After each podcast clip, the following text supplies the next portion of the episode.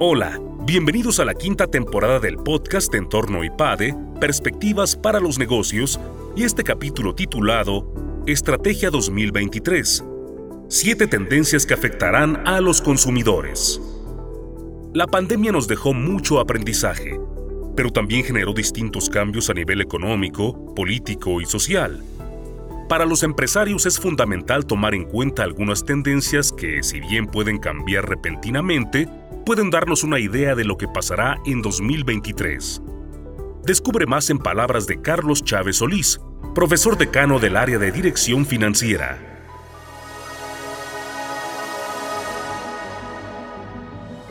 Soy el profesor Carlos Chávez del área de finanzas de la IPADE Business School. Estamos en un momento crucial para los empresarios por el tema de post pandemia. Varias empresas se han acercado a nosotros para preguntarnos qué sigue o cómo dirigir sus estrategias. Esta es una primera entrega en la cual veremos rápidamente siete tendencias muy marcadas que afectan a los consumidores, pero obviamente también afectarán a las empresas. La segunda entrega veremos estrategias eh, de cómo afrontar este momento. Así que vamos a iniciar con este primer punto. La primera advertencia es que estas tendencias cambian rápidamente. Voy a ejemplificarles con la tendencia número uno. La tendencia número uno es el trabajo híbrido. Hace apenas unos seis meses se hablaba del home office como algo que cambiaría todo, pero hoy la tendencia es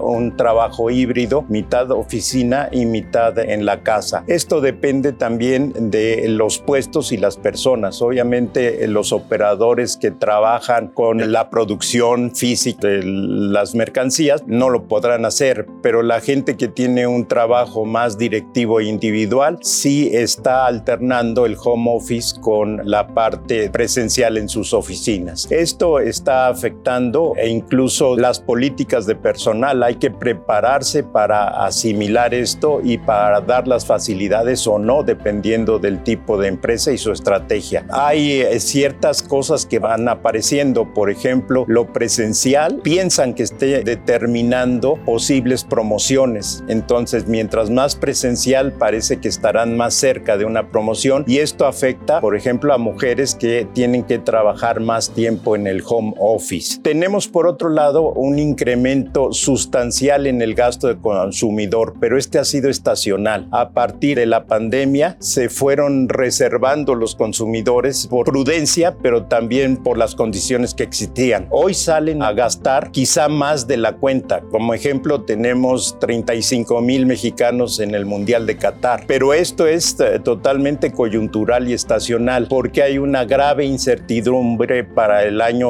próximo y quizá hasta el que sigue en cuanto a inflación y la parte de crecimiento económico. La digitalización obviamente ha, ha tenido niveles récord de velocidad. Ya traíamos una tendencia muy fuerte de la digitalización, pero esto se ha acelerado sobre todo en segmentos o grupos de edad que antes no, por ejemplo, adultos mayores. Entonces esto ofrece una oportunidad porque los adultos mayores están ahí. Por otro lado, específicamente se han desarrollado negocios digitales en las áreas de aprendizaje. Se han eh, podido hacer cursos en línea, maestrías hasta doctorados en línea y evidentemente eso da una oportunidad a las instituciones educativas. La telemedicina se ha puesto de moda también y por último destacan el delivery. Todas las empresas de alimentos que han podido manejar bien el delivery están tomando una situación de liderazgo.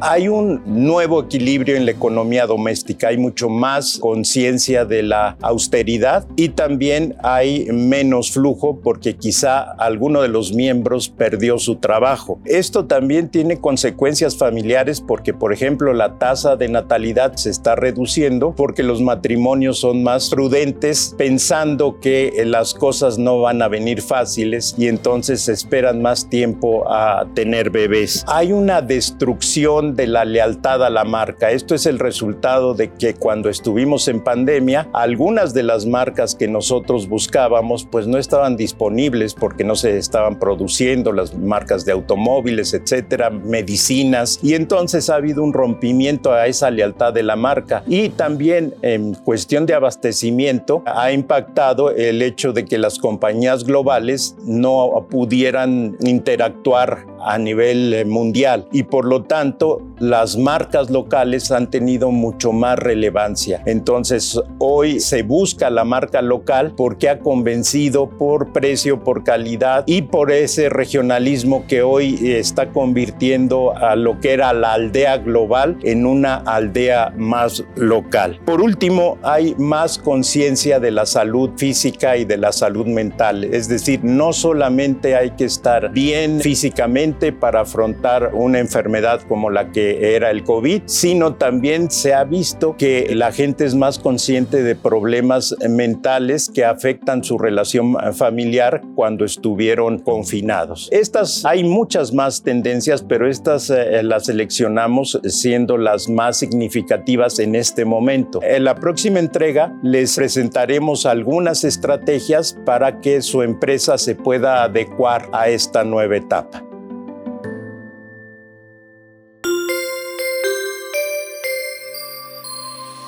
Suscríbete a nuestro canal de YouTube IPADE News Media y visita ipade.mx diagonal blog. En este canal encontrarás videos, artículos e infografías relacionadas con el mundo empresarial de la actualidad y no olvides compartir este contenido. IPADE, The World Calls.